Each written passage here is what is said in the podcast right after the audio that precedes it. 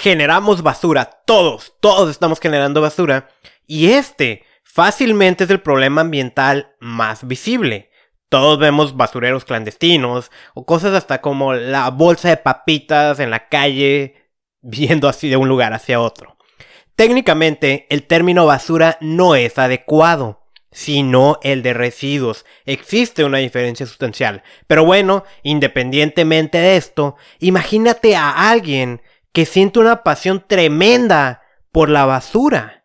Nuestro invitado de hoy nos va a platicar cómo ha logrado llevar un emprendimiento acerca de esto y también qué piensa acerca de las problemáticas ambientales a las que nos enfrentamos.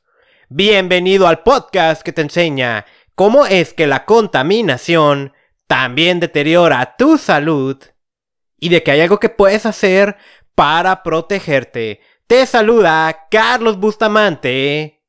Empezamos.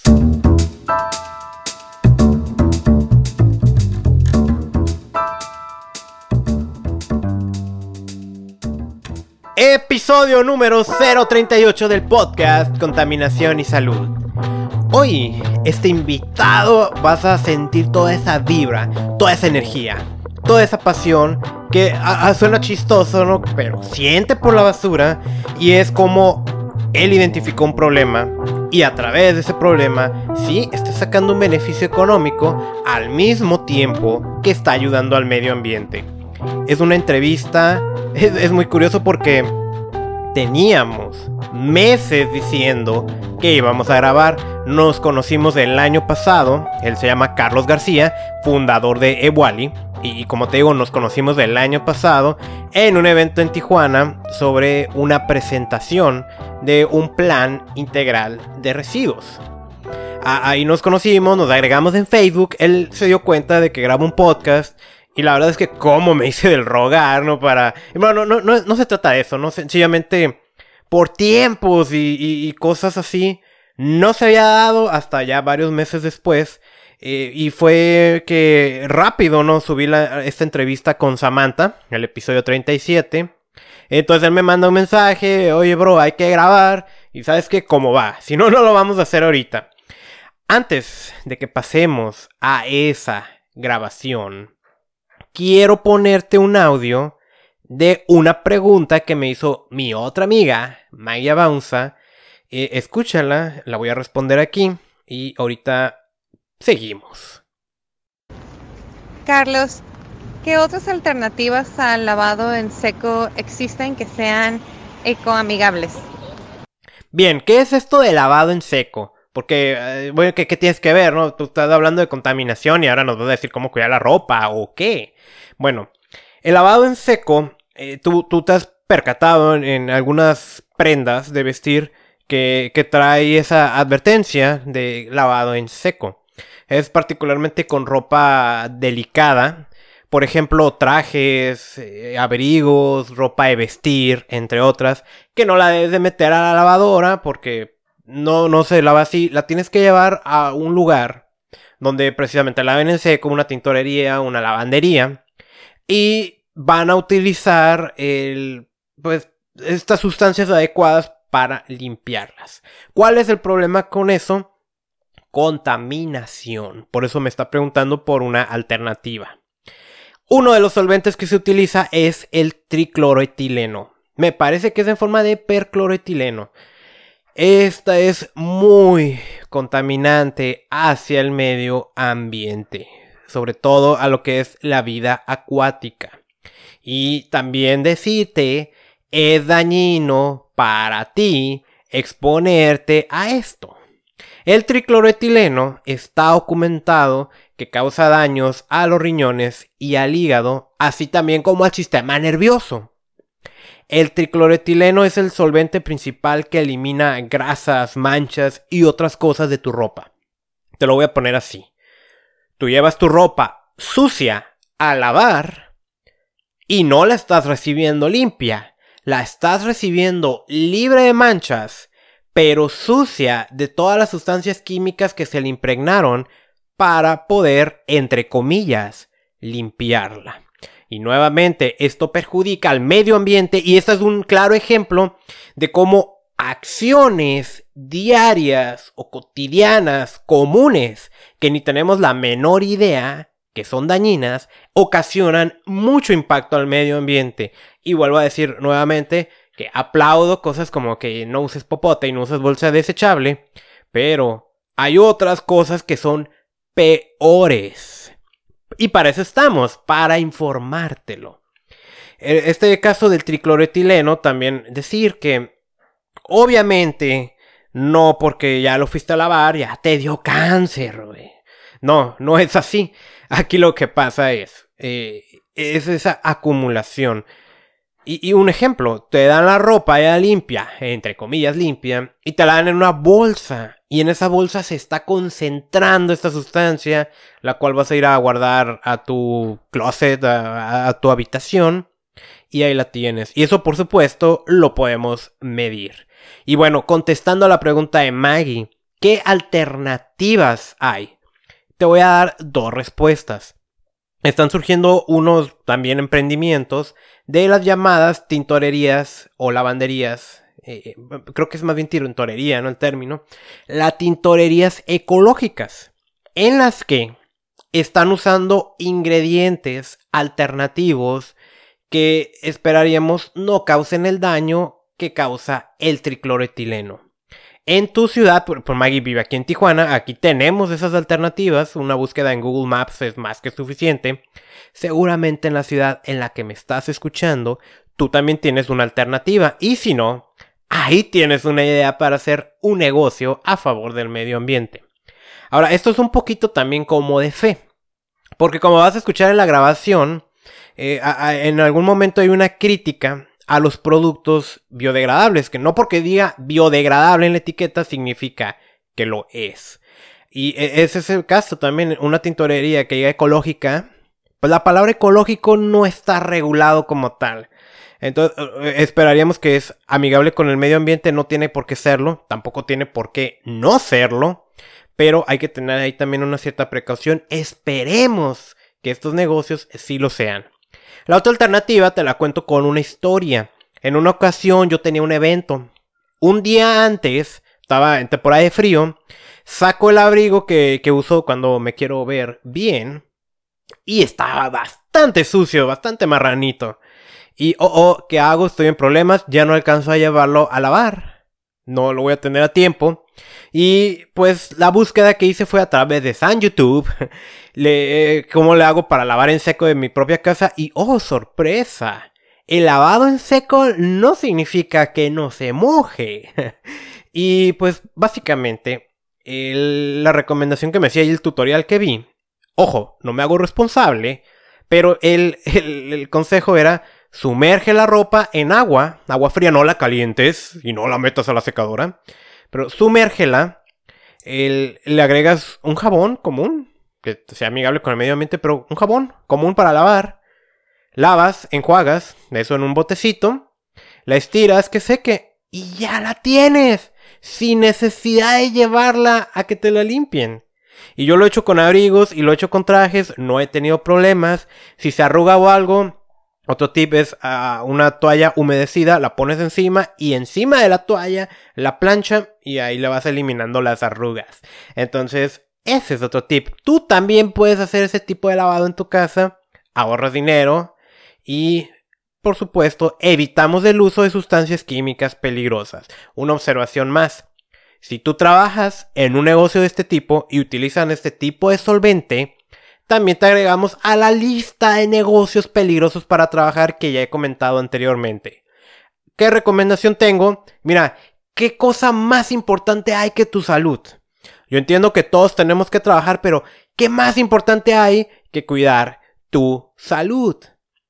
No estoy hablando de que tengas un conflicto con tu patrón. Muéstrale este audio, muéstrale estos, estos minutos que estoy hablando porque seguramente él también desconoce este tema y juntos busquen una alternativa al tricloretileno. Al final de cuentas, vuelvo a hacer esa pregunta, ¿qué cosa más importante hay que tu salud? Así que aquí está para ti, Maggie, gracias por la pregunta. Ahí cualquier cosa que me quieran preguntar, quien me escuche, me pueden mandar audios o preguntas en el inbox del Facebook Contaminación y Salud. Ahora sí, con nuestro invitado Carlos García, que te decía, fundador de Ewali. Mira, eh, eh, cuando eh, es un episodio grabado al aire libre, otra vez ya me gustó grabar en el Secut, en el Centro Cultural Tijuana. Ahora no lo hicimos en el jardín, había un evento, pero lo hicimos en un pasillo y fue mejor porque había menos bullicio Nada más de vez en cuando, como cada 15 minutos pasaba un avión y ahí no está techado. Entonces ahí parábamos unos cuantos segundos a que pasara el avión y seguíamos. El audio nuevamente es de muy buena calidad. Eh, no, no hay ningún problema y hay menos bullicio, otra vez menos claxons y cosas así. A veces pasaban personas alrededor, pero ah, fue una bonita charla. La intención era hablar sobre el tema de basura, de residuos que eh, me comentara por qué es importante eh, manejarlos bien, qué impacta al medio ambiente, cómo nos impacta a nosotros. Pero, ¿sabes? Fue esa plática se fue poniendo un tanto uh, filosófica de consejos de emprendimiento y, fue agarrando hasta espiritual, hablamos, ¿no? Pero está suave porque es, ¿sabes? Uh, yo, yo, pienso al final de cuentas, todo lo que hacemos tiene un porqué. No, no es no es un simple por qué, porque tengo que hacer algo, porque tengo que ganarme la vida, ¿no? Sino que viene de nuestro interior. Y Carlos García, mi tocayo, eh, él no se guardó nada. De hecho, pues tuve yo que parar la grabación porque ya se había prolongado y para dejar una segunda parte posteriormente. Entonces, el tema central no es como tal los residuos o la basura. Es en sí, y, como quise ponerle el título al podcast, un ecocapitalista. Entonces también nos va a hablar de por qué los ambientales no deberíamos de tenerle miedo al dinero. Entonces disfrútalo. Yo sé que te va a gustar mucho ah, e, esta, esta grabación. Ahí al final vienen los datos de contacto por si quieres preguntarle algo a él. Yo nada más te pido que si te gusta el audio, compártelo y suscríbete a este podcast desde la aplicación que me estés escuchando. Así que empezamos con la grabación.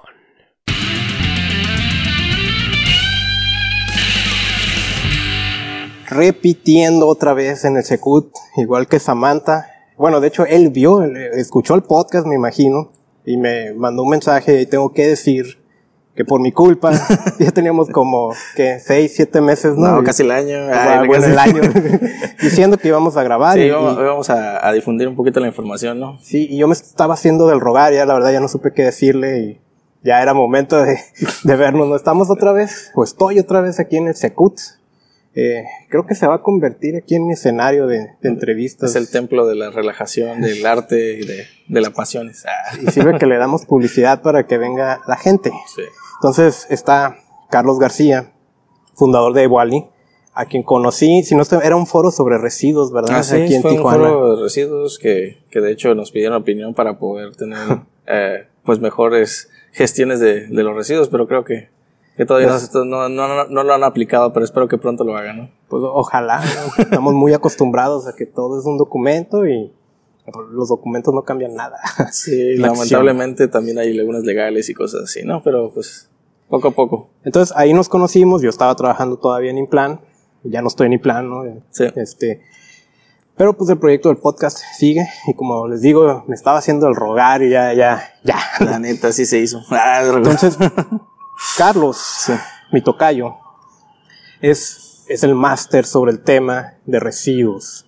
Aquí pues diciendo, no, eh, pues los que escuchan el podcast, algunos están en el área ambiental y entienden ese concepto de residuos, unos pues les gusta el medio ambiente, hay que salvar eh, las ballenas. Voy a, ser más claro en, palabras de, de, comunes, ¿no? Basura. Ah, basura, ¿no? Y, que, que, ahorita yo me imagino que en este episodio les va a quedar claro por qué la basura no es basura. sí, pues claro, nunca ha sido, sido basura, nada más que la gente lo ve. O sea, depende mucho de la perspectiva de la gente lo que puede ver de valor o no puede ver de valor. O sea, al final de cuentas es como una moneda devaluada o, o sea, de valor dependiendo de cómo está el mercado, ¿no?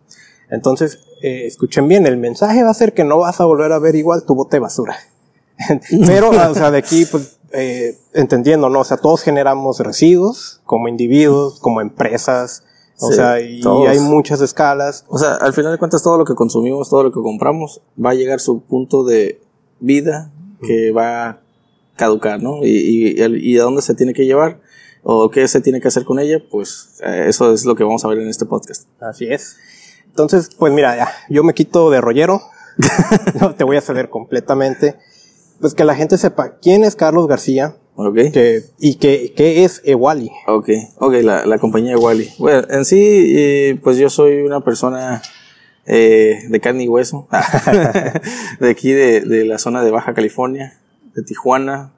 Eh, nací acá, y, pero me he enfocado mucho en la, en la naturaleza y cómo es que nosotros como humanos tenemos que cuidarlo al, al 100%, ¿no? Que si nosotros estamos destruyéndolo, pues nosotros tenemos que ver la manera de que no lo hagamos y cómo mejor hacerlo con el crear el equilibrio entre la naturaleza y lo humano, ¿no? En, en, el, en la naturaleza hay siempre un equilibrio. Cae una hoja de un árbol al suelo, se convierte en compostaje o empieza a crear una, un nuevo ecosistema y hay insectos y otro tipo de, de seres vivos de los cuales pues se aprovechan de, de eso, ¿no? Y aquí igual, o sea, entre todo lo que es la basura, eh, nos damos cuenta que hay recursos muy eh, de, de, muy buen valor, eh, hasta el oro podemos decir, hasta cobalto, litio, que ahorita pues es como el boom de ese mineral, que están en las manos de cada uno de nosotros. ¿Y cómo es eso? O sea, en un celular lo hay, en una computadora lo existe. Ahora, ¿cómo es que nosotros podemos aprovecharlo después de que nosotros lo, lo, lo usemos, ¿no? Ya cuando acabe su vida de, de, uso, ¿no? Y ese es el punto, o sea, que en vez de estar extrayendo ahorita la, los, el, el elemento primario, o sea, todo lo, la materia prima de la naturaleza, ¿por qué no lo podemos obtener de lo mismo que ya hemos usado anteriormente, ¿no? Y eso es cuestión de los residuos. Nosotros somos una, unos seres vivos muy consumidores. Bueno, más bien estamos en un sistema muy, pues es un sistema capitalista, la verdad. Eh, al final de cuentas el dinero es lo que manda en muchos de los sentidos, pero no significa que eso es lo esencial para vivir, ¿no? Sobre todo porque pues si el aire no se compra todavía. va a llegar su momento en que va a pasar eso, ¿no? Ah. si seguimos así, ¿no? Pues en algunos lados. Ah, pues sí, hasta en latas ya lo venden en China, ¿no? Sí, no sé cuál sea la utilidad de eso realmente, ¿no? pero Sí, aquí la cuestión es que soy una persona que ha visto el problema de su propia comunidad y ha visto la, la, forma de crear una solución. ¿Y cómo creé la solución? Primeramente había creado una fundación que se llama Ecomondra. Lo cual, al final de cuentas, me di cuenta que no era mi giro. Okay. Dije, mejor lo voy a hacer más empresarial e industrial porque es así, o sea... O sea, lo empezaste como no lucrativo. Sí, no, no lucrativo, ir a limpiar, recolectar residuos, poner contenedores, cosas así, ¿no? De hecho, lo hice allá en Ensenada. Todo comenzó en Ensenada.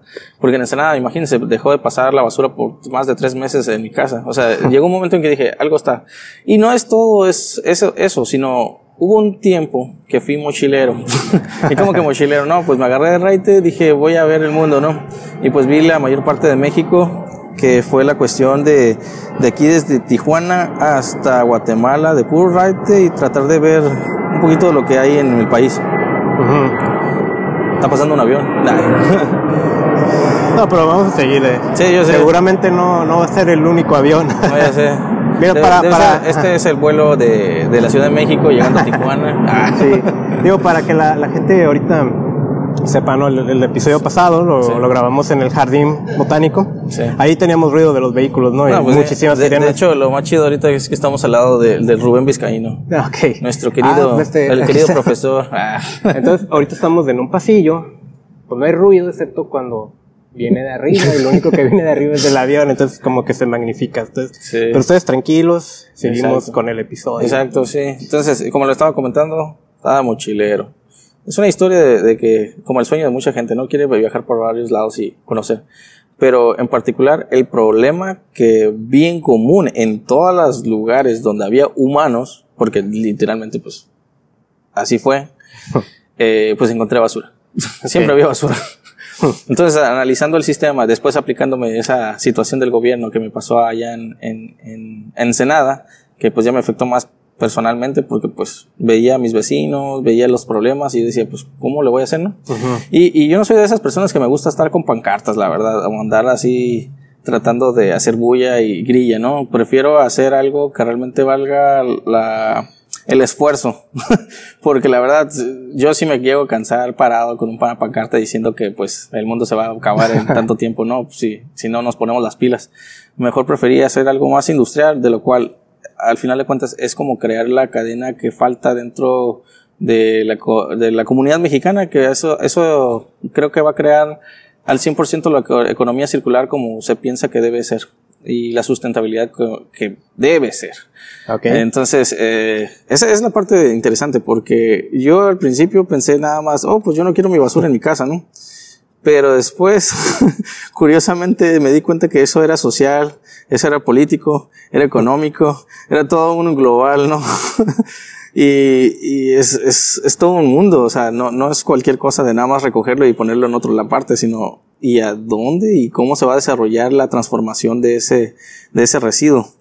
Eh, yo creo que por años ha sido lo más sencillo, nada más esconderlo abajo de, del tapete, ¿no? Con la política de los rellenos sanitarios y el enfoque que, que tiene. Y la verdad, los gastos excesivos, eh, la corrupción también que se maneja dentro de eso, y que realmente no, hasta este tiempo, pues no ha funcionado al 100%. Y, y yo puedo testificar y puedo decir así fuertemente de que personas de los años 60 eh, aquí en México y de los 70 querían cambiar México. así de la misma forma que yo lo estoy haciendo. de hecho, me, de alguna eh, leí ciertos libros de personajes que dije, wow, estas personas pensaban igual que yo. O yo estaba pensando igual que ellos, pero nunca me había dado cuenta que, pues, de alguna manera concordaba, ¿no? Es como vivir en diferentes ciclos. A lo mejor yo fui reencarnado, quién sabe. Pero la cosa es que ellos llegaban a creer en crear energía de la basura desde ese tiempo, de los 60, 60, 70, 80, 90, ya 2000, ya estamos 2020 y es como en México no puede ser que no pueda haya avanzado en tanto tiempo, ¿no? Y, nada más sigue el discurso. No, Y, lo peor de todo es que son personas especializadas. O sea, dices, son, no, no son personas cualquiera. O sea, hasta yo, mira, sinceramente yo soy una persona autodidacta. Yo estudié una ingeniería, pero no la acabé. Ok. Y eso se, podría sorprender un poco de todo lo que he hecho porque, pues dices, pues una persona con más estudios debería ser más, ¿no? ¿De qué estabas estudiando? estaba estudiando eh, energías renovables ahí en la UABC. Ok. De hecho, estudié otras carreras. La cuestión es que Eres de los como que ninguna te... Más bien, eh, pues mi labor yo creo que es más autodidacta porque me pueden preguntar de cualquier tema como ahorita y pues podemos empezar a, a discutir, ¿no? Porque eso es lo que me gusta, estudiar. O sea, estudiar eso yo creo que es básico. Yo, yo, creo que cada quien ha aprendido a su forma, ¿no? Si quieren sacar su papel, su licenciatura, su ingeniería o cualquier otro tipo de certificación, pues es válido. Al final de cuentas, ahorita las personas que trabajan conmigo pues tienen esas certificaciones y pueden avalar de lo que yo digo también. Entonces es como que yo me fui por el lado más empresarial. Y al irme por ese lado, pues eh, el, es, es, grandísimo la, el mundo. O sea, creo que no se cierra en un solo lugar. Ajá. Y pues ahorita pues me llego a expandir en diferentes áreas, ¿no? Hasta, hasta crear negocios internacionales. o sea, ya, ya es, es algo bien pesado. O sea, de, de, nada más querer que recolectar mi basura hasta negocios internacionales de los residuos en cuestión de, de mandarlo a otros países, ¿no? Entonces, fíjate, quiero ahí detenerte tantito, ¿no? Sí. En, en, probablemente tú te has dado cuenta en el área ambiental. Pues, uh, es muy común, sin criticar, ¿no? Pero que el ambiental que quiere cuidar el medio ambiente, le tiene alergia al dinero. Mm, sí, sí, es cierto. Le, tiene, le, o le tenemos, Ajá. porque precisamente al inicio decías es que vivimos en un sistema capitalista, ¿no? Sí. Y nos vamos sobre el sistema capitalista y eh, es malo el dinero y por culpa del dinero hay contaminación. Ajá. Y de hecho, algo curioso de esto es que yo te puedo decir que yo aprendí eh, por eso te digo, estudiar es bueno. En un taller de gestión ambiental, allá en Ensenada, no, la verdad no soy bueno en los nombres a veces. Eh, lo bueno es que tú eres tocayo, así que te puedo hacer este nombre, ¿no? Pero el punto es este, o sea, esta persona especializada me dijo, la única forma de poder cambiar al mundo es ser dueño del mundo. Okay. Entonces, es, curioso, ¿no? Y decir, pues, ¿cómo fue? Pues la economía es buena porque así puedes comprar un predio y decir, este predio vamos a sembrar tantos árboles y así se tiene que quedar porque pues es parte de una propiedad de alguien, ¿no? Y es lo que están haciendo muchas personas eh, y algunas asociaciones civiles como Pronatura. Pronatura ha estado agarrando ciertas áreas, ver, eh, no verdes, eh, naturales en, todo el, en, todo el país y empezar a protegerlo. Eso es bueno. Gestión legal, cuestión económica y empezar a ver. El ecoturismo aquí en México es grandioso, en serio. Es como que de las partes más maravillosas de todos. O sea, yo he conocido gente de otras partes del país y del mundo, digo, o sea, y dicen, oye, aquí está, tienes todo, o sea, ¿por qué, ¿por qué no lo aprovechas? tenemos desierto, tenemos selva, tenemos eh, bosques, tenemos eh, pues todo tipo de ambientes, eh, playas, o sea, es, y, y, no solamente eso, también especies eh, protegidas, o sea, especies que no existen tampoco en otras partes del mundo. Entonces, esa, esa cuestión es decir, México, ¿qué está pasando? Eh, tenemos que despertar. Me pone muy emotivo eso, porque digo, y, y, apenas pasó. Estaba en el Ibero, ¿no? Les digo, estudiar es bueno.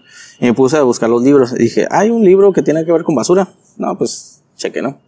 Y, y encontré un libro. Y este libro es de un profesor, de un arquitecto, que, que fundó los uh, arquitectos en cuestión ecológico aquí en México neta, me puse medio triste porque es un libro del 89 y está hablando de todo lo que he estado haciendo ahorita, de todas las personas que han querido hacer energía con la basura, eh, la clasificación de la basura, la tenía así, así como si fuera para niños en ese libro. Y dije, y, y la cuestión de la política en ese tiempo, en el 89, imagínense, está igualita que en este tiempo, o sea, no ha avanzado nada en esa, y, y, lo peor de todo es que se están perdiendo la oportunidad de crear empleos crear una mejor calidad de vida en México. O sea, es, está, está criminal, está criminal porque ahora no es la cuestión de, yo creo que nosotros tenemos, como mexicanos y como personas, como ciudadanos, tenemos que exigir los, o sea, esta parte, que es la cuestión de, de crear un buen manejo de los residuos, porque es una oportunidad, es una materia prima. Si en otros países lo hacen, ¿por qué nosotros no?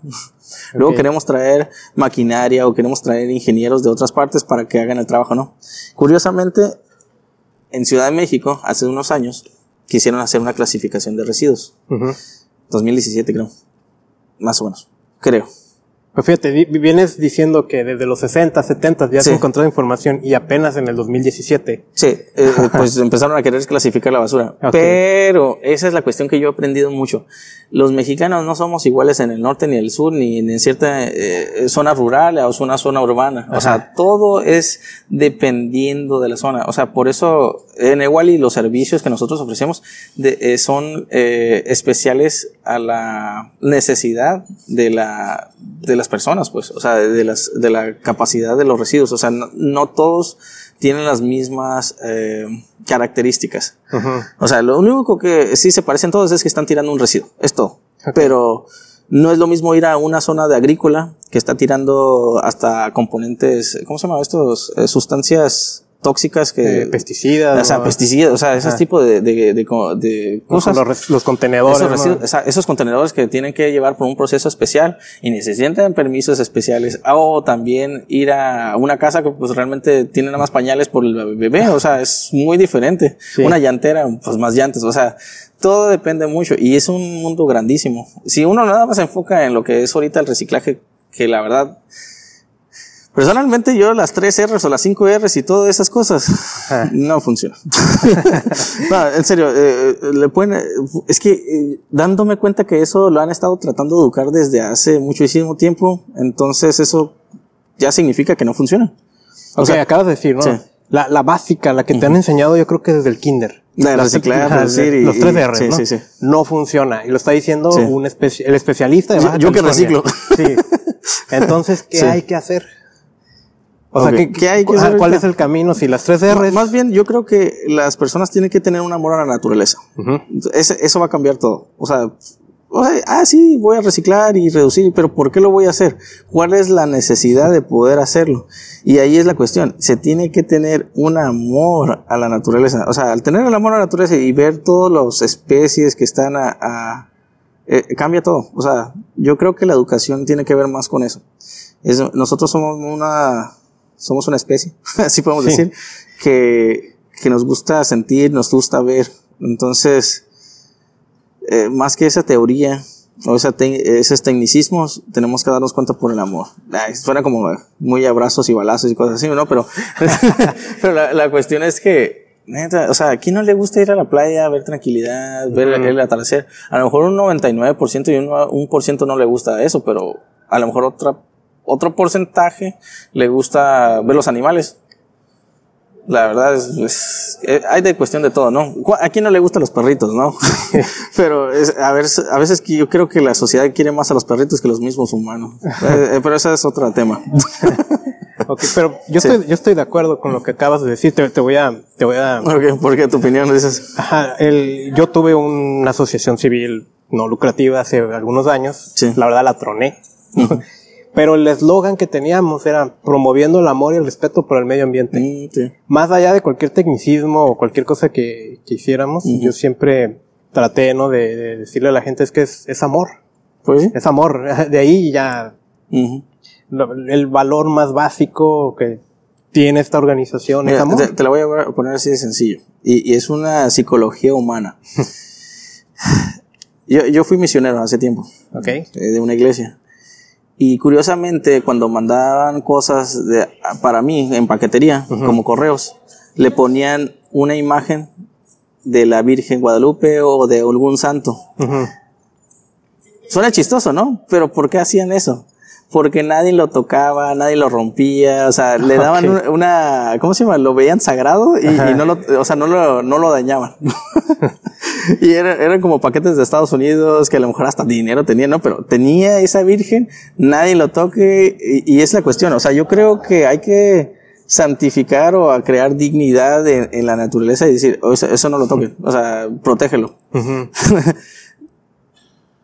en serio, todavía pasa. Ciudad de México, si te ven destruir una, no sé, una, una estatua de San Juditas, okay. Tadeo, te van y no sales vivo. Sí, exactamente. O sea, lo ven sagrado, lo ven a, a, su, a su creencia. Y yo creo que es lo mismo que tiene que pasar con, con lo que está en la cuestión ecológica y, y, ambiental. Tenemos que verla de una manera tan sagrada que pues la tocan, la destruyen y tenemos que hacer algo. O sea, y, y, y también no ver como, como tú dices, no ver con miedo el dinero. El dinero es una herramienta, nos ayuda, es parte del sistema, no hay que estar en contra del sistema, ya hay que jugar con el sistema. O sea, yo, yo la verdad, yo estoy en desacuerdo con muchas cosas que están pasando, pero me considero ecocapitalista. Entonces dicen ecocapitalista, ¿cómo está eso? ¿Cómo es? Eh, pues es un equilibrio, o sea, dentro de la economía circular, eh, economía colaborativa y otros tipos de sistemas que pueden ayudar a que se enfoque a un buen cuidado del medio ambiente. Y eso también cambia nuestra forma de consumir. O sea, y ver la forma y a quién le estamos dando el dinero. Porque en el momento en que nosotros estamos comprando algo, y esa es otra cosa. O sea, el problema de cómo saber comprar las cosas. O sea, no estamos dándonos cuenta a qué organización se la estoy dando el dinero. y que esa organización puede ser una de las mayores contaminantes de, de, del planeta. O sea, puede ser que yo le esté dando dinero a, o sea, estoy comprando un celular cualquiera. Ah, me gusta el celular, ¿no? Pero lo peor de todo es que el cobalto que tiene aquí es por niños del, del Congo. En serio, que están siendo esclavizados. Es súper feo eso. O sea, tenemos que empezar a darnos cuenta de lo que estamos consumiendo para que el, ecosistema sea de una manera más eh, equilibrada y armoniosa. Es, me, me, espanta. o sea, tratar de ver que, dónde se va. O sea, le estamos dando poder a personas que no, no deberían tener poder. Ok, entonces, Ah, recordando, estamos hablando de residuos, pero entonces ahora ya estamos tocando un tema que es antes del residuo. el consumo. el consumo, la adquisición de un producto, ¿no? ¿Cómo ves tú? ¿Crees? Uh, yo, yo difundo mucho, ¿no? El, el, problema de medio ambiente empieza con una palabra que se llama exceso. De ahí empiezan todos los problemas ambientales, ¿no? ¿Cómo ves tú esta parte de... Porque, por ejemplo, ahorita, ¿no? El teléfono, tú dices, puede venir de unos niños explotados, ¿no? Para obtener su, su, material. Sí. Pero al final de cuentas, ahorita estamos grabando con un teléfono. Sí, y, tú nos comunicamos. Es parte de eso, sí. Entonces, eh, ¿cómo, ¿cómo empezamos a encontrar ese camino? Pues yo creo que se marca como un, una, un año cero o un tiempo cero. O sea, desde un momento y empezar a abarcar todo. O sea, no podemos cambiar el pasado. El pasado ya se hizo, ya está en ese sistema, pero lo que podemos hacer es cambiar el futuro. Esa es la, la cuestión y, y, y, creo que es muy favorable ahorita educar a, las personas más jóvenes que nosotros, porque todavía creo que soy joven, pero a veces me siento viejo.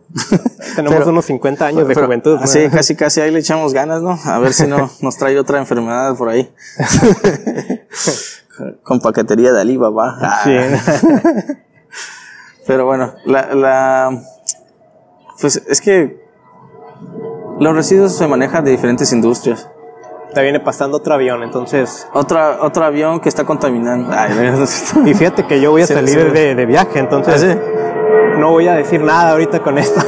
no, es que yo siento que hay un fanatismo. A veces, a veces sí está bien creer entonces rollo, pero pues, si te, ¿cómo te quieres mover tan rápido para poder ayudar? Sí, mira. Ah, esa es otra cuestión. Que caer en la palabra el exceso. Sí, las personas malas, o sea, las personas que ahorita ya están, no, no malas, más bien los que toman las decisiones, es que no son malos realmente, toman las decisiones, se mueven de esa forma, ¿no? Se mueven rápido, se mueven eh, con el dinero, se mueven todo. Entonces, ¿cómo puedes tú controlar esa parte? Pues estar a ese nivel y ya después tomar las decisiones.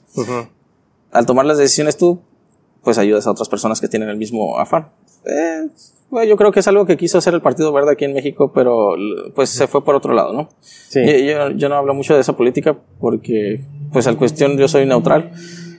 Creo que hay que ver nada más por el fin, común, o sea, el bien común de todas las personas, o sea, siendo de qué partido sea, eh, pero sí puedo decir específicamente ese partido, creo que no se ha enfocado correctamente como dice ser y es casi como traer una un tenedor que es biodegradable, pero nada más porque dice biodegradable. Sí. sí. ¿Cuánto tiempo va a pasar para que ese tenedor ya no sea tenedor? ¿no? Sí, sí, no, pues es que resulta que lo tienes que llevar a una fábrica donde de compostaje industrial. o sea, esa es la otra cosa que está pasando ahorita. O sea, llega a haber publicidad y marketing falsa. O sea, es súper pesada eso. Hay que tener cuidado y ver de, eh, de dónde viene realmente todo. Yo, yo me he dado cuenta de eso porque nosotros tenemos compostaje allá en Ensenada.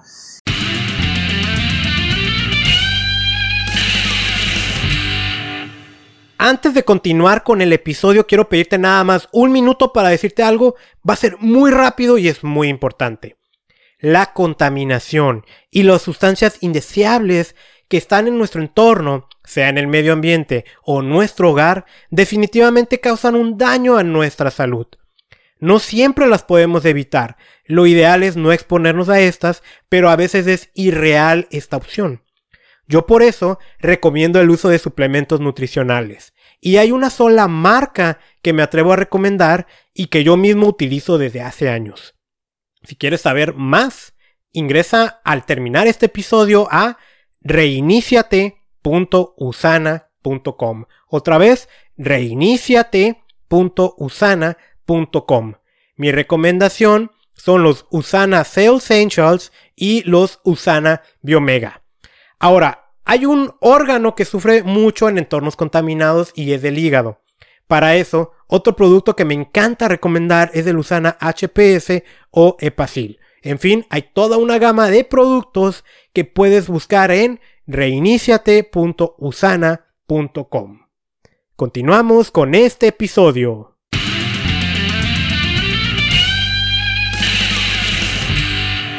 y pusimos esos tenedores que se supone que se deshacen a cierto tiempo, no lo hizo. Eh, aunque sí hay algunos, es que aquí en México no existe una certificación. Hay una certificación internacional, pero en esa certificación internacional también hay compostaje industrial, lo cual no existe en México.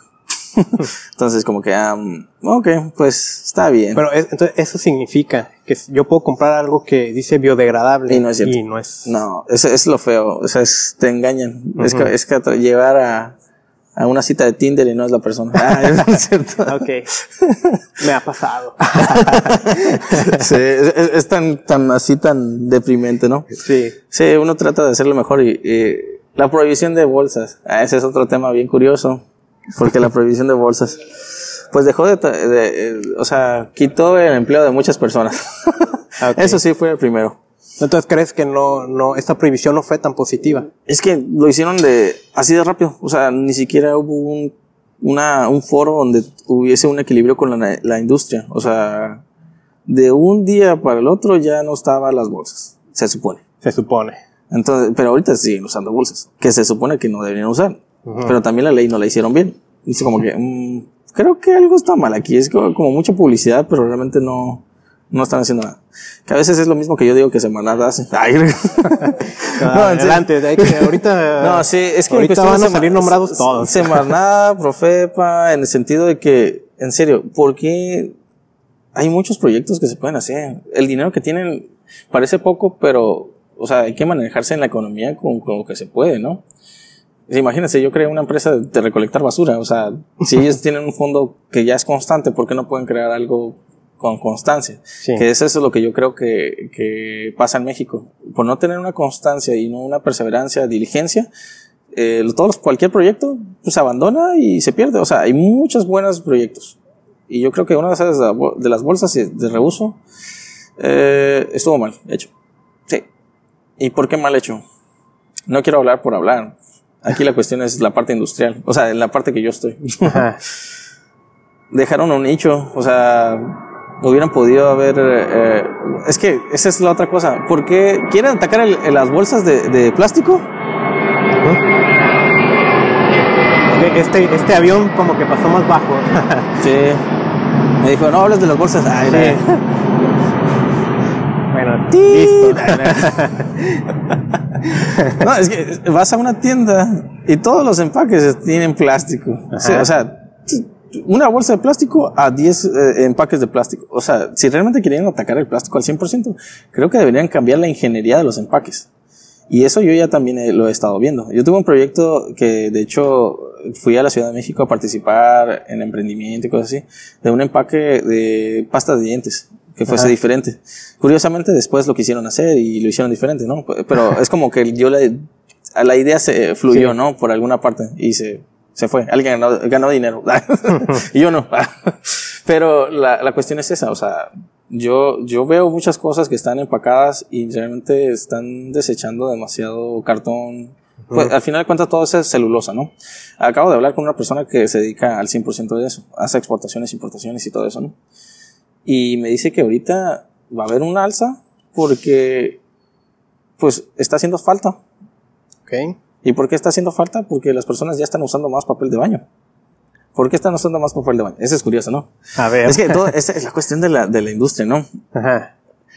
Ah, sí, sabes que el coronavirus, ¿no? Ahorita el virus y todo lo que está haciendo. Ok, curiosamente, o sea, allá en Japón y en China y en algunas ciertas áreas de asiáticas, pues no se limpiaban con, o sea, cuando van al baño no, no usaban papel. Pero parece ser que el coronavirus se puede transmitir con mayor rapidez en el agua.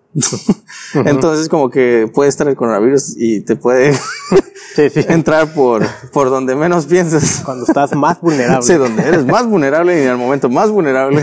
Entonces ahorita ya están optando por comprar eh, papel de baño por esa noticia que se dio. Ok, ¿cómo va fluyendo? no? La economía va fluyendo dependiendo de la necesidad del, del, del mercado, cómo, cómo ellos están exigiendo un producto, ¿no? Ajá. Entonces, ahorita se empezó a escasear todo el papel de baño. Entonces, la producción empezó a crecer más. ¿Y de dónde van a sacar el papel de baño? El papel de baño, el que usamos ahorita, mucho de esa celulosa la hacen de papel reciclado. Ajá. Se supone, hasta donde tengo entendido, ¿no? Tú, me dices si, tiene un porcentaje. Sí, sí, sí, ¿no? El papel sanitario ya es como el, lo último, ¿no? la más baja calidad ya después de varios reciclajes, hasta donde tengo entendido. Aunque sabes, todavía se puede reciclar después de usado. Suena feo, pero sí se puede. O sea, eso sigue siendo una, es celulosa. Sí. Y, y, ese componente lo pueden guardar o hacer y, yo creo que se puede crear un nuevo producto. O no creo que otra vez papel. Aunque la verdad, ese es el punto, de que yo también, pues yo, yo, yo me pongo en la cabeza. ¿Cómo es que tenemos tanta tecnología de volar, tanta tecnología para poder comunicarnos y otra, mucha tecnología hasta para transportar, ¿no? Y, y otras aplicaciones. Pero ¿por qué no tenemos la mejor tecnología para poder o sea, transportar los residuos o transformarlos. Pues es como la NASA, ¿no? Que pues, no es como que ahí tengan para siempre, pues están reciclando sus propios ah, fluidos y se lo vuelven a tomar.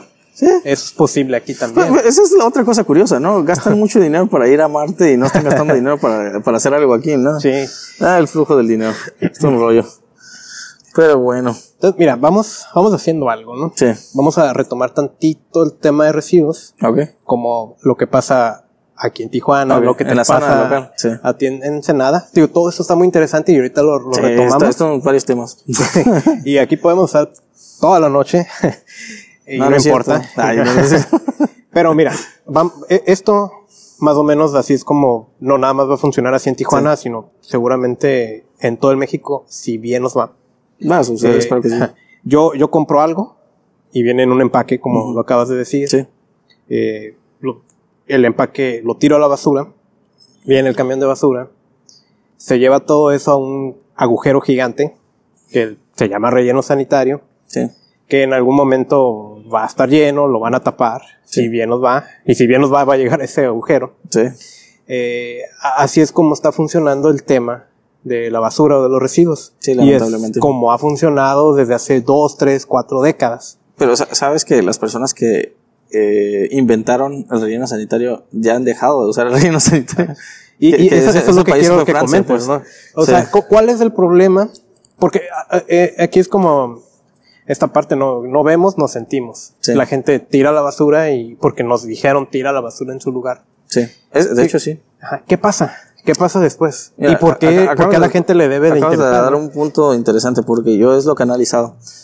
Generaciones pasadas se les dijo, tienen la basura en su lugar. Y sí lo hacen, porque se quedaron con ese énfasis, ¿no? Pero yo creo que durante estos época, durante estos años, ha cambiado a la clasificación. Y ahorita la gente y los niños empiezan a decir, no, pues tengo que poner el plástico aquí, tengo que poner el papel acá y, y, y diferente, ¿no? Y yo creo que ahora tiene que cambiar todavía el giro. y cómo, pues, re- eh, creando una reingeniería de todos los embalajes, de todos los, eh, ¿cómo se llaman? Todos los, Los envoltorios. todas las envolturas, o sea, todas las envolturas que ahorita se están usando. O cre eh, o sea, si hoy en día ya existe una envoltura, crear un sistema donde ésta se pueda recuperar su materia prima. Hasta ahí, o sea, es- esa es la cuestión. ¿Y qué otra cosa? La en serio, la educación tiene que ver mucho. Pero qué curioso que en Estados Unidos sí puede haber una empresa dedicada al reciclaje y otra dedicada a, a la basura. O sea, Ah. está curioso eso. ¿Y, y por qué será? ¿Por qué aquí no? ¿Por qué aquí no? Y Mm. tú estás en ese giro, ¿no? Mira, ahorita yo he estado hablando con algunos diputados, algunos eh, senadores igualmente, Sí. del tema. O sea, por eso curiosamente es como, ay, yo nada más quería levantar mi pinche ba- basura de, de, de- de mi casa y, y estoy llegando con personajes eh, ya hasta nacionales y, o sea, dentro de, una, de un gobierno, ¿no? Que es México. Y, y digo, ¿qué onda? Pues ya llegando con ellos, pues los lugares donde yo no pensaba llegar, haciendo cosas que no pensaba ya hacer, cosas buenas, ¿eh? Puras cosas buenas. pues dije, ¿qué onda, no? Eh, como que a veces la gente se deja llevar por los intereses propios o intereses de un partido o intereses de una, de un grupo, cuando realmente debería haber como un bien común. Y, y creo que esa es la cuestión, o sea, cuando no se ve por el bien común, están esos grupitos. Cosa buena, ahorita, que hay un diputado eh, que, se, eh, que se llama Javier Hidalgo, que está allá en, eh, pues en, el, en el Congreso, que él ha estado queriendo fomentar eh, esa ley. Fomentar la ley, de que se crea la obligación de que cada municipio, así como tiene la obligación de ser los que manejen los residuos, también tener una infraestructura que maneje los residuos reciclables. Ok. O sea, ese está buenísimo. O sea, nos ayudaría bastante a las personas. Pero ahora, ¿quién va a ser esa empresa? Curiosamente, esa es la cuestión. O sea, ¿qué va a pasar? Pero las, las decisiones no son como hágase y se hizo. Tenemos que tener en cuenta. No, y aquí en Baja California es otro rollo. O sea, cada estado, porque nosotros, eh, Ewali está en dos estados ahorita. Sí. Sinaloa y está en Baja California. Sinaloa es muy diferente a, a los permisos y leyes. O sea, está la federal, ¿no? Pero la- cada, cada estado tiene su movimiento y cada municipio también tiene su otro movimiento porque se supone que el municipio es el encargado oficial, o sea, de lo que está pasando a los residuos ahí, aunque tiene una ley federal. Y allá en Sinaloa nos dan abertura así como, ah, mira, toma los permisos casi gratis. O sea, aquí ustedes quieren trabajar de eso, ah, pues tómenlos, no pasa nada, todo, todo rápido, ¿no? Y aquí en Baja California, no, pues eh, van a valer como 15 mil pesos. Es como que, es lo mismo. Dices, pues sí es lo mismo, pues, pero aquí tiene otra, otro movimiento.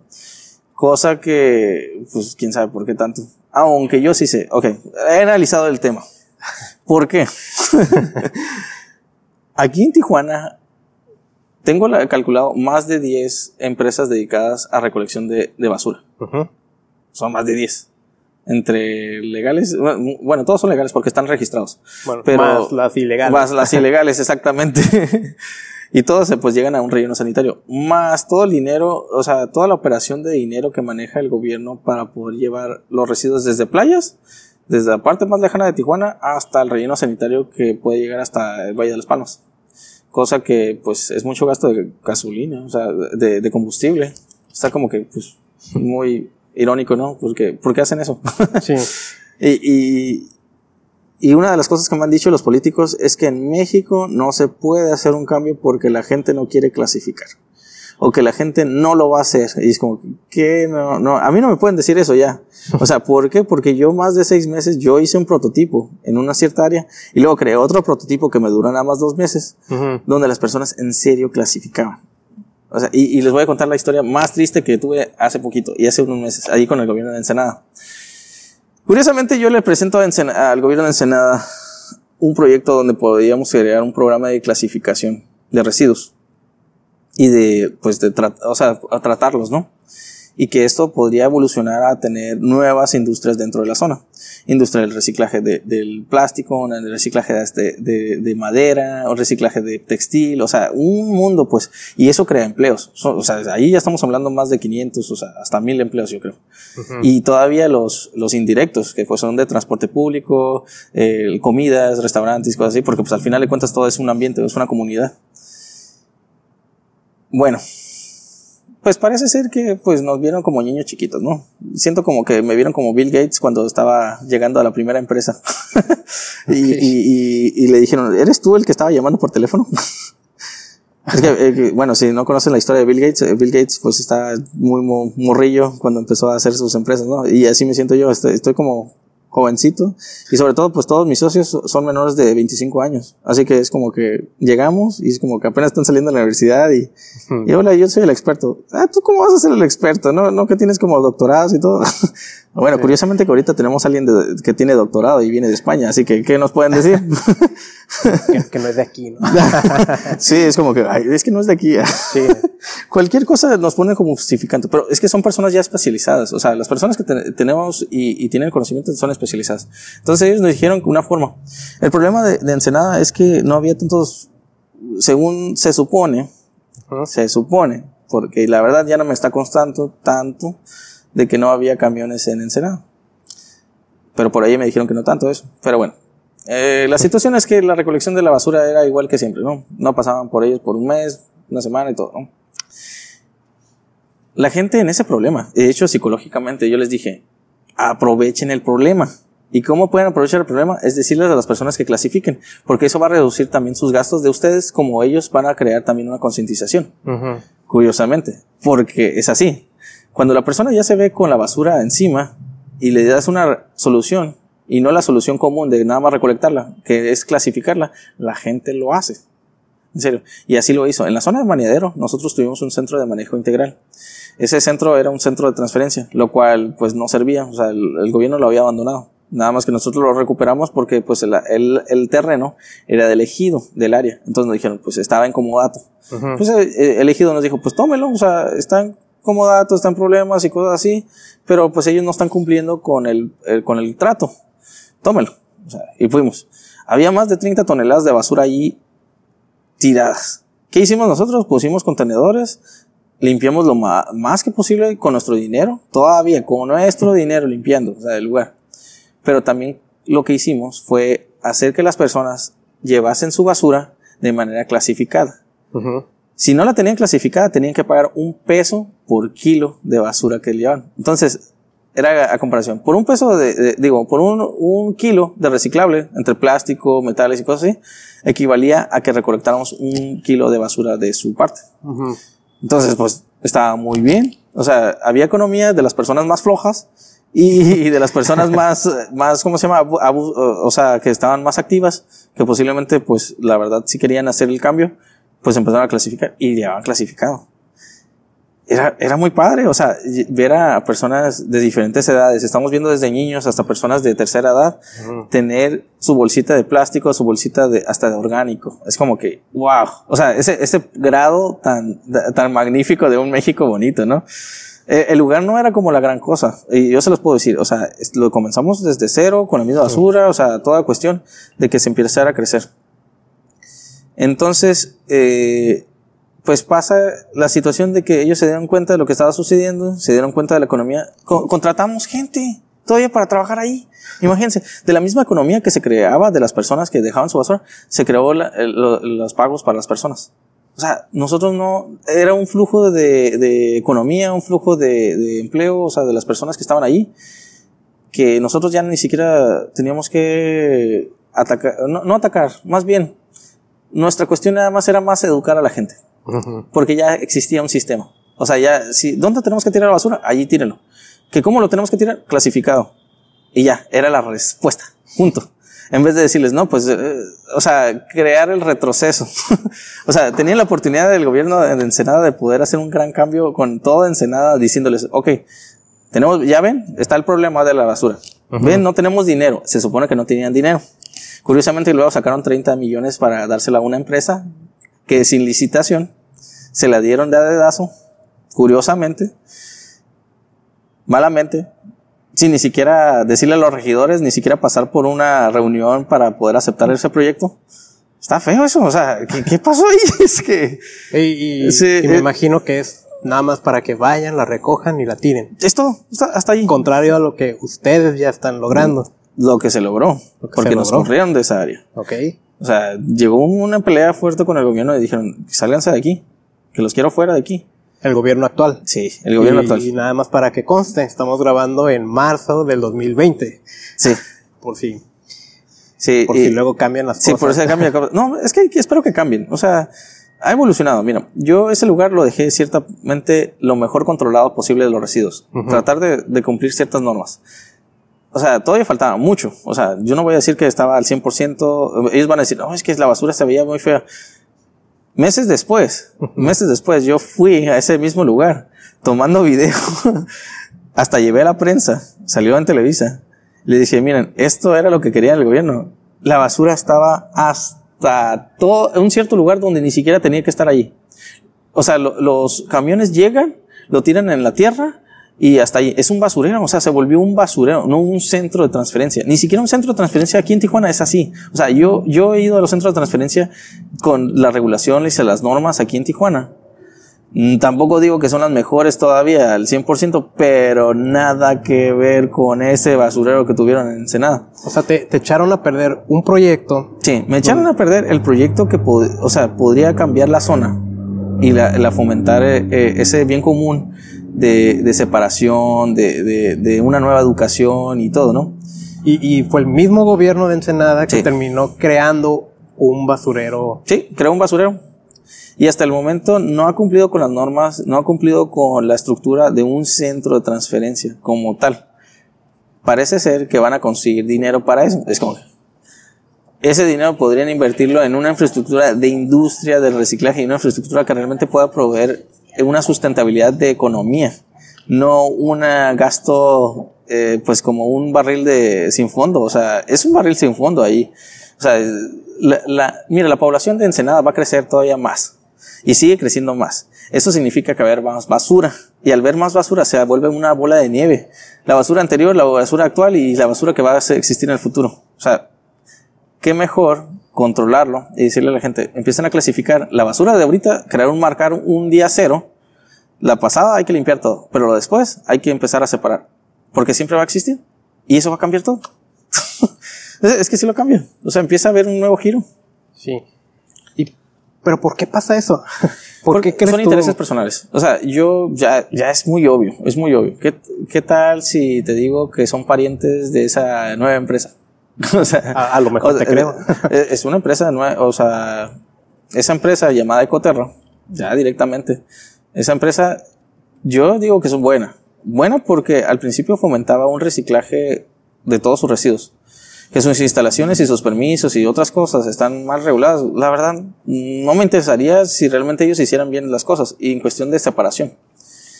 Pero parece ser que ellos le suben mucho los costos de operación. No solamente los costos de operación, sino los costos también de maquinaria para reciclaje. O sea, yo conozco personas que venden maquinaria de reciclaje, ¿no? Ellos pueden, eh, como que lo acumulan tres veces más y, y es como comprar tres maquinarias de, o sea, cuando realmente no.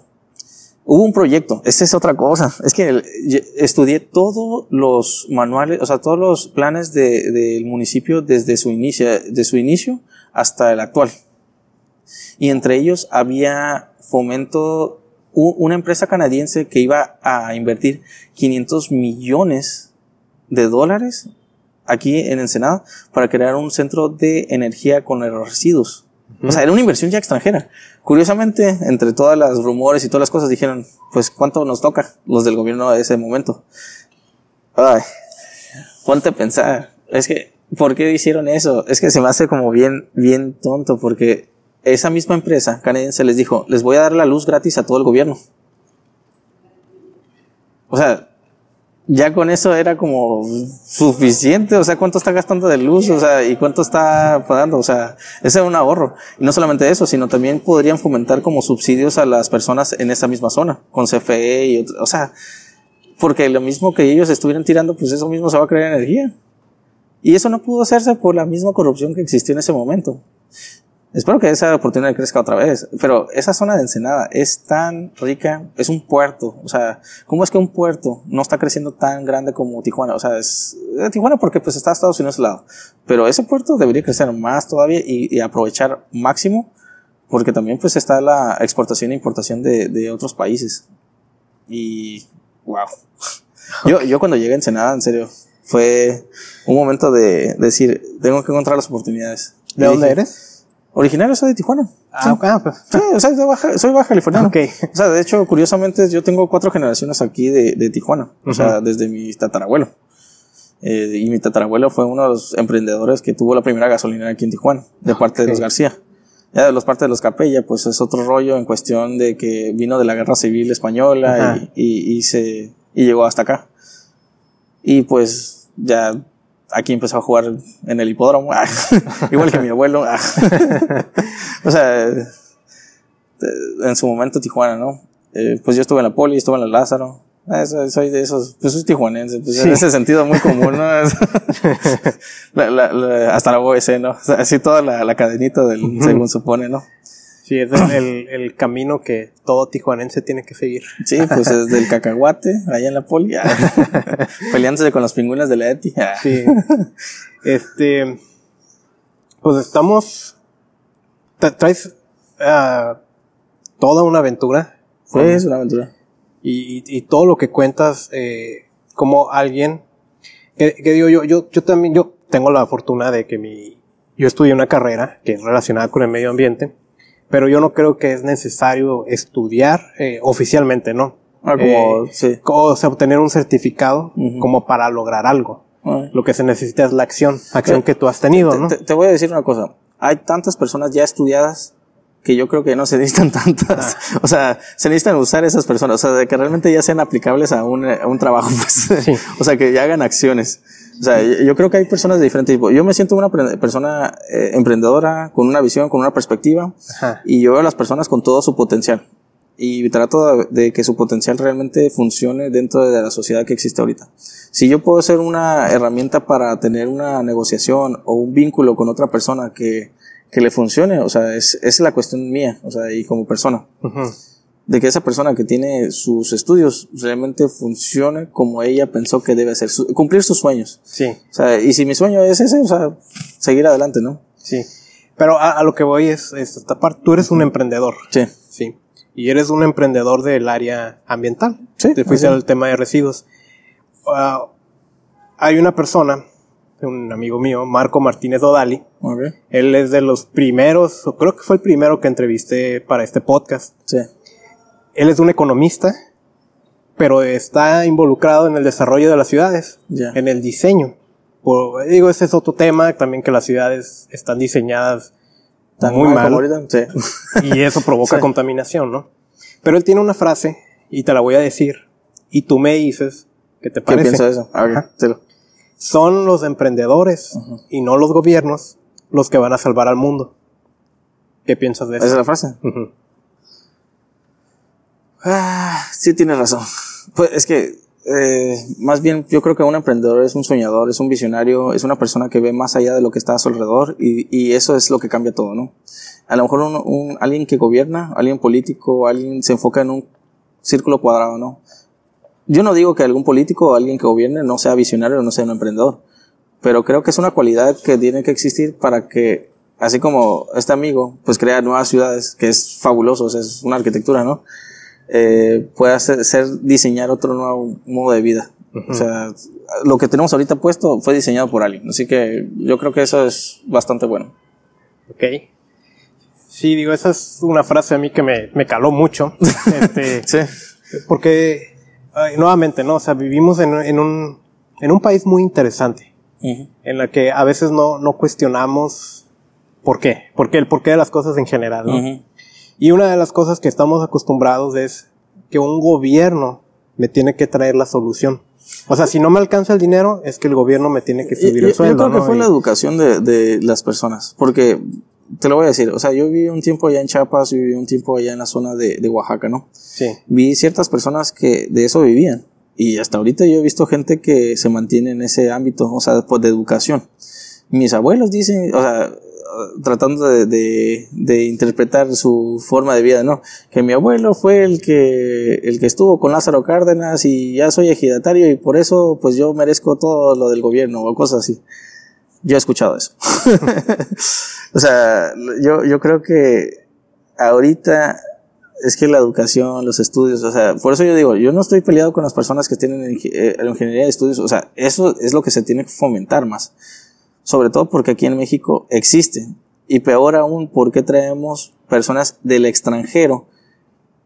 O sea, peor aún, le damos más crédito a un alemán, a un europeo, a un norteamericano, o sea, uno de Estados Unidos, que venga para acá y nos diga las cosas que hacer. Cuando realmente las personas que estamos aquí ya hemos dicho y hay personas especializadas, especializadas desde los años 50, o sea, mexicanas, que han dicho cómo hacer las cosas y nadie le ha hecho caso. también tengo que mencionar la parte de los activistas que son asesinados. O sea, yo también he pensado que algún día me van a matar. la neta. O sea, llega un momento en que digo, siento que algún momento, si me meto más y me involucro más en este tema y, y, y pico algún panal, pues me van a picar, ¿no? porque en serio es, es, es, peligroso porque sigue siendo un lado del lado capitalista que pues el que el que es más fuerte gana pues. Siempre hay una moda así. Por eso algo diferente que yo, yo he tratado de fomentar es siempre de las personas que yo estoy negociando son personas nuevas, frescas, de mi edad, de edad más, más jóvenes, porque todos estamos fomentando la economía colaborativa. Entonces es, es un tip que yo le doy a las personas emprendedoras, a las personas que quieren fomentar también el medio ambiente. Ya, ya no se enfoca tanto a las personas de, de grandes, o sea, son buenas con sus consejos, hasta ahí pero fomenten a los jóvenes porque de allí en unos 5 o 10 años eso es lo que va a aplicarse y se va a ver en el medio, o sea, en el medio social que estamos viviendo. Yo también estoy un poquito en contra de las asociaciones civiles. Malamente o buena, o sea, en buena onda, pues digo, ok, ya han hecho muchas cosas, ¿no? Algunas hasta 20 años, 30 años han hecho. Sí, aquí pasó algo chistoso, pero sí, afortunadamente para él no lo grabé en video, ¿no? Sí, lo buenamente. Sí, un mosquito se me metió en la boca. Pero ese es el punto, o sea, está bien, fomentaron su época, pero realmente han hecho la diferencia. Han hecho la gran diferencia. Y yo digo, la verdad no. Es triste decirlo, pero la verdad no han hecho diferencia. Y ahorita, pues yo ya lo estoy viviendo. O sea, si ellos tuvieron ya su época de crear la educación de hace más de 30, 40 años. Y yo estoy viviendo en esta época, unas generaciones después, y veo que todo es igual, o peor aún, es que está peor que antes. Entonces, algo, creo que el método eh, que se está haciendo con esa forma no está bien porque también pues entra la, cuestión económica y, yo siempre digo, el dinero no es malo, o sea, el dinero se tiene que usar. Al final de cuentas las asociaciones civiles siempre piden dinero de algún otro fondo para poder hacer las cosas. Entonces, eh, hoy en día se necesitan hacer empresas sociales que se enfoquen más a mejor al cuidado, o sea, es, es es así, o sea, que se mueve la economía, que la gente sienta la ayuda, que se sienta que se está en movimiento y, y que no nadie se quiera quedar con el- todo el pastel, pues, o sea, se reparte como, voy a entrar al comunismo y socialismo, no, no, no, no, Adelante, no, adelante. tampoco no voy a entrar en esa parte, no, no soy comunista ni soy socialista, más bien yo creo que cada quien en su mayor esfuerzo, enfocados al bien común, pues tienen lo que se merecen, pero también como tú dices, no hay que ser excesivos, pues, o sea, ¿por qué tener 10 carros, pues? Ok. O sea, o sea, si nada más soy una sola persona. Eh, Hay una cuestión de los japoneses que aprendí. Que me dicen, ¿por qué tienes tanta ropa si solamente tienes un cuerpo? O sea, es, es- es curioso eso. porque Sí. me eh, cuando me di cuenta de eso dije, fue, fue cuando fui mochilero, imagínate, fue como mi abertura así espiritual y hippie, cosas, ¿no? Pero que me digan eso, dijo, pues sí es cierto, o sea, tengo un solo cuerpo, ¿por qué me estoy enfocando en comprar ropa, no? O por qué quiero enfocar mi felicidad en eso. Puta, madre, es, es toda, toda una situación ahí. Te digo, es, es psicológico. Siento que el, el, el cuidado del medio ambiente es enfocado a que uno pueda darse el giro de amarse a sí mismo, amar lo que está sobre la naturaleza, porque eso va a fomentar todo. Sí, creo que esto, esta frase la voy a enmarcar en una imagen y la muy profundo. Y yo estoy, Sí. digo, a mí me encantan los temas espirituales, Sí. sin decir Religión y cosas así, ¿no? Ah, sí, sin religión y ni, ni yo etiquetarme o decir que ya encontré la iluminación. Pero creo que muchas veces la respuesta está ahí, ¿no? Cuando, ¿sabes qué? Vive, vive una vida minimalista. Lo que ocupas es lo que tienes. Y Sí. así nos quitamos los excesos. Pero bueno, vivimos también en un mundo complejo, en un mundo donde nos han enseñado que si tienes 10 carros, eres exitoso. Sí. Y pues todas estas cosas van a cambiar, están cambiando. Y- O al menos a mí me gusta Ah, así y, qué verlo, curioso ¿no? también verlo en el modo de los residuos, ¿no? Nadie lo ve así. Sienten que si hablamos de ese tema, no tiene nada que ver con la basura, pero sí lo tiene que ver. Sí, lo tiene que ver mucho. O sea, eh, tener muchos edificios o tener mucha, ¿cómo se llama? Comer mucho. o, o no- es- son cuestiones que también tienen que ver, afectan mucho la el, no solamente la economía, sino el medio ambiente. Sí. Eh, quisiera pasar, este... Ok, hablamos de gobiernos, hablamos de asociaciones civiles, o hablaste, ¿no?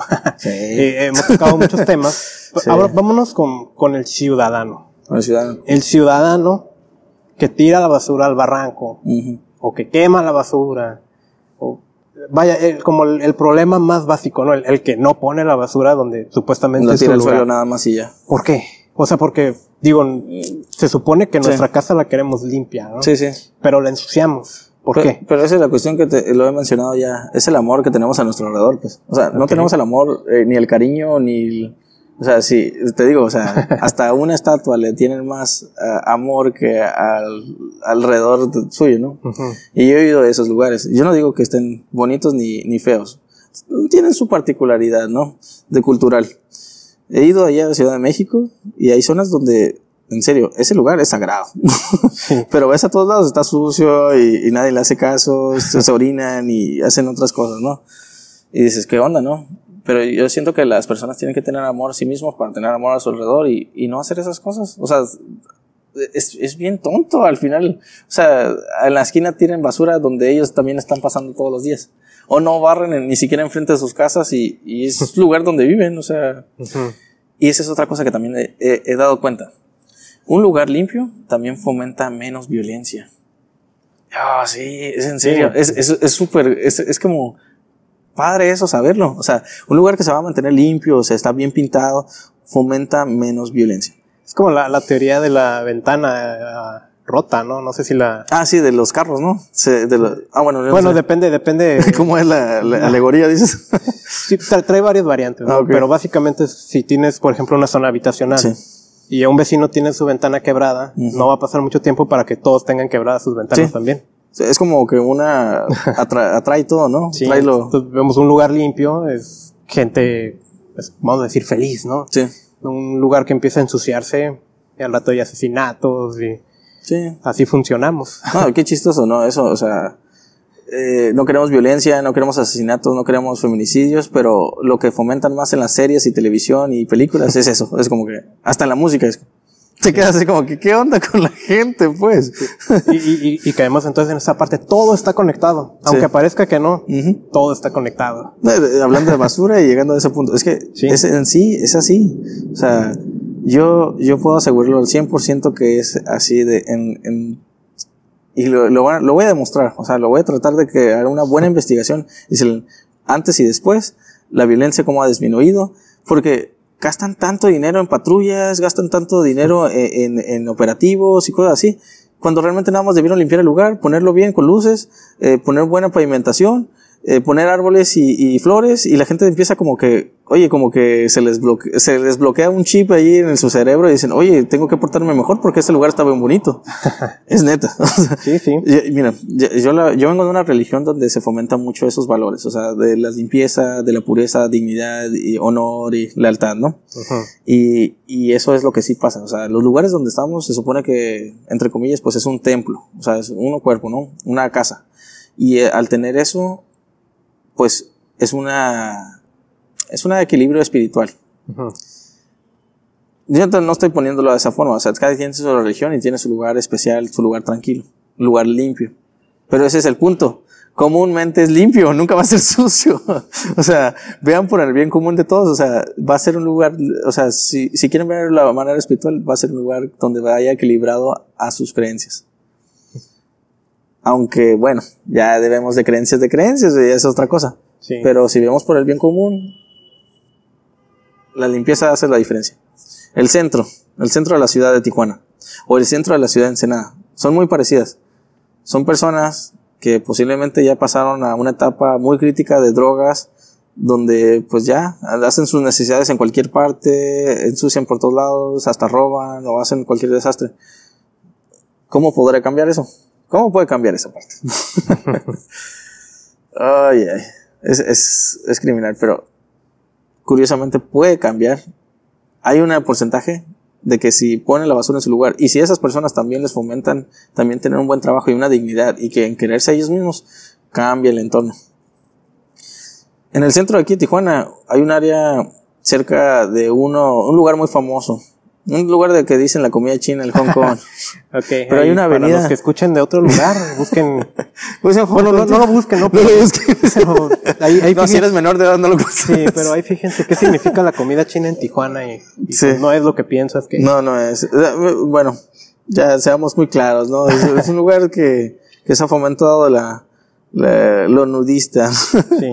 Pero bueno, hay una, hay una avenida cerca de allí, ¿no? Hay una, no, no recuerdo cuál número sea pero este lugar lo construyeron bien bonito, se supone. Pero a los meses, pues el lugar se abandonó. Y hubo basura, hubo desastre y cosas por el estilo. Ahora es la cuestión del mantenimiento. ¿Quién lo mantiene el lugar? Si esas mismas personas que hacen daño, entre comillas, estoy hablando de gente que pues hace eh, lo que sea, cosas ilegales, o lo que se están haciendo drogado, o sea, drogan o algo por el estilo, les das un chip o sea, y es casi casi un logo, Coco Wash. lo voy a escribir en un libro cómo se hace eso. Ah, y les dices, este es tu lugar, lo tienes que cuidar. Son las personas más leales, en serio, en cuidar esos lugares, porque es lo único que tienen. Es triste, es triste. Pero al verlo de esa forma y el lugar que estén, pueden ayudar a otras personas. Y cuando ellos se sienten queridos por otras personas, porque ellos ya se dan cuenta que tienen un valor, empiezan a cambiar. ¿Por qué lo digo? Porque ya tengo la experiencia. La gran experiencia que tuve, y de hecho otra vez fue en el centro de transferencia, una persona que empleamos se fumaba mucho marihuana. Fumaba mucho de droga y, y, pues la verdad llegó a un punto en que pues ya como que estaba muy adicto a eso. Empezó a trabajar con nosotros y se dio cuenta como que había un valor en él, en esa persona era la basura, o sea, pero dentro de la basura pues hay cosas bien padres, a lo mejor decía, no, pues me encontré eh, este celular, o me encontré este, estas monedas, o algo por el estilo. Entonces decía, oh, es como encontrar tesoros y cosas así. Entonces la persona tenía un cierto valor y empezaba a fomentar ya la diferencia. Dejó de drogarse el, el, chavo. O sea, ya, ¿por qué tenía la necesidad si sentía valor en otro lado? Y eso es entre jóvenes. Este era un joven de 17 años. Entonces, ¿qué tal si ayudamos a esos jóvenes a tener ese valor desde antes? A lo mejor a, no a todos les guste la basura, pero hay algo divertido en la basura. Y yo lo digo personalmente, en serio. Siempre hay algo divertido en la basura. Siempre encuentro, yo soy de las personas que son como chachareros, que les gusta ir a los tianguis y, ver lo que hay, ¿no? Es como que un museo para antiguo. y así yo lo veo, o sea, veo y es una materia prima. A mí me gusta y, y yo me fomenté en eso. Eh, pero la cuestión aquí es que la gente vea su valor como persona, que no se vea como basura y si no se puede reciclar. Ah. pues, wow, hemos recibido tantos mensajes, tan, tan, pero eh, eh, digo, me, he divertido mucho en, este, este episodio porque digo, es, la, la, parte entretenida de, de invitar a... Digo, también nada más me la paso hablando yo, pues ya la gente sabe qué, qué pienso, ¿no? y pues yo traigo mi, mi, mensaje, ¿no? De, claro. De cómo nos está matando la contaminación, pero ahora, ah, digo, has dicho muchas cosas, eh, concuerdo con muchas, muchas de estas, que obviamente pues también no siempre vamos a, estar... No, eh, mira, yo, somos una variedad, ¿no? Exacto. De, de personas. Pero es lo, es lo bueno de ver el, bien común. Cuando vemos sobre el bien común, esas variantes dejan de existir. O sea, vemos porque todos estamos bien. Sí. Y, y dejamos de decir, esto es más, mejor para mí o mejor para ti, sino mejor para ambos. Sí. y esa es la parte que realmente debe pasar en la sociedad para hacer el cambio verdadero. O sea, dejar, o sea, voy a decirlo y es bueno que lo diga, dejar de criticar de unos a otros. Ok. Neta. Es, yo he visto muchos que critican al gobierno. Ok, yo he estado con el gobierno trabajando. ¿Y por qué? Porque yo me acerco al gobierno para trabajar y veo los cambios que a mí me, luego me reflejan. No digo que soy un lame, lame no, es que más bien es con la persona indicada para poder hacer los cambios. En vez de criticar y enfadar y hacer que sea un caos en vial o, o cualquier otra cosa, es empezar a fomentar el bien común no, si esta persona pues quiere, eh, no sé, que una publicidad, comúnmente nos pasa eso, o sea, ellos que no saben del tema ambiental a veces. Nosotros pues hablamos del medio ambiental y eso nos ayuda a nosotros porque al final de cuentas se hacen programas, se hacen campañas que luego eso le ayuda a la sociedad. Sí. Es, es un bien común. O sea, a mí me enfada eso porque si a eso le pasa a una persona política, si a eso me pasa a mí mismo, que yo no me siento como una popularidad, es, feo. O sea, ¿a quién le gusta ser criticado? Mejor le ayudan. O sea, a mí me encanta que me digan las cosas como son que dicen, si, si te tienes una, no sé, un moco ahí atorado, pues te digan que tienes un moco atorado. para que no te dejen con la vergüenza. Exacto. Y no tanto vergüenza, más bien es quitar esa cierta hipocresía de que pensar que todos somos diferentes, o somos superiores, o somos, o sea, tenemos variantes, pero eso no significa que no estamos viviendo en el mismo lugar. O sea, y, y también lo digo porque la basura. Hay personas que compran ropa bien carísima, o sea, hasta 25 mil pesos y cosas así. Cosa que luego nosotros yo he recolectado ese tipo de ropa. ¿Y qué pasa con esa ropa? Pues luego se dona a personas que pues puedan vestir ese tipo de ropa. ¿Y qué pasa? O sea, es un tipo de reciclaje, ¿no? Pero esas personas ya sienten como un valor hacia sí mismos. Es, es todo un caso. Híjole, te voy a tener que invitar luego a comprar ropa. Ah, no, bueno, también. Al tianguis. Ah, vamos a hacer eh, un podcast ah. en el tianguis. este, a, a, grabar una segunda parte. Ok. Porque, digo, y, fíjate que me hasta pensaba, ¿no? Después, después, esta es una promesa, ¿no? Vamos a juntarnos unas cuatro o cinco personas y tener algún debate o algo y lo, grabamos. Creo que eso, sería bueno. Sí, y algo va a salir, ¿no? Ahorita como para ir concluyendo, ya tenemos por encima de la hora. Sí. Ni, parece, ¿no? Ya llevamos más de una hora grabada. Sí. Eh, ¿Qué mensaje te gustaría dejar? O sea, si, si quien escuchó toda la hora de, esta grabación. Ok. Y, si no escucharon hasta esta hora, si la adelantaron, hasta este momento. ¿Qué, qué, ¿Qué es el mensaje que te gustaría que se quedara? Ah, yo digo que tienen que tener el valor hacia sí mismos para tener el valor de cualquier cosa. Porque creo que eso es lo fundamental. Porque yo he visto yo, muchas de las cosas que yo digo son por mi propia experiencia y es porque yo les he estado buscando las respuestas. Y esa es otra también cosa que quiero decirles a todas las personas. Si tienen alguna duda de algo, busquen la respuesta. Busquen la forma de encontrar la respuesta. Porque lo más seguro es que lo van a encontrar. Es un mensaje muy espiritual también. si algo vas buscando, algo vas a encontrar. Pues sí. Yo nada más estaba buscando algo chiquito y, estoy encontrando algo muy grande. pues, pues muchas felicidades por, tus proyectos. Gracias. Y yo sé que hay más. Sí, pero mucho más. Uh, si, si la gente quiere contactar con Carlos García, con Ewali, si quiere, no sé, algo de residuos o algo del tema ambiental, ¿cómo le hace? Ok, eh, tenemos la página de Facebook también, facebook.com eh, diagonal App. O pues pone Wally nada más en la parte de arriba y le va a aparecer como un colibrí verdecito. y, y, esa es otra cuestión. Wally no tiene que ver nada con el robotcito, porque mucha gente piensa eso. eh, tenía que ver con Wall, con la separación del plástico. Es cierto, eh. Ahorita estoy cayendo en esto. ¿no? siempre nos dicen eso. Es como siempre la, la, la, típica. ¿Y por qué un colibrí? Porque pues es un ave muy, yo, yo lo veo muy bonito. ¿no? es, es, un ave muy chiquito, pero hace mucha diferencia en cuestión de polonizar, polonizar, por ¿cómo se llama? Sí, es un polinizador. Polinizador, polinizador, polinizador. Eso. Sí. Exactamente, hace lo mismo que las abejas, pues. y, y, y, es muy importante, o sea, hace muchos cambios y, y hace que también haya frutos. eh, nos pueden buscar también en ewali.com.mx, eh, página web. Creo que ahorita la estamos arreglando, pero por cualquier cosa, pues ahí también está mi número, 646-126-6374. Directamente conmigo, WhatsApp lo que quieran. Ahí platicamos un rato sobre el tema o vemos la función de poder crear un negocio. Hay muchos negocios en cuestión de eso. O sea, es una industria para todo. No es lo mismo el papel, al igual que el reciclaje, y es que hay que cambiar mucho ese, ese tema. Y la otra cuestión es que esto no se va a poder hacer solamente una sola persona. Este es de crear un gran equipo, eh, un equipo con la misma pasión y que se pueda hacer las cosas, no solamente hablarlas. Súper bien vuelvo a decirte, me disfruté mucho este episodio. Voy a disfrutar escuchándolo ahora en la edición. Eh, otra y muchas gracias por la, oportunidad. No, gracias a ti. Eh, en serio, eh, ya, ya, habíamos prometido esto desde hace cuánto, ¿no? Sí, acá andamos. Ya este, pero qué bueno. Ahorita que pase este avión, este. Está.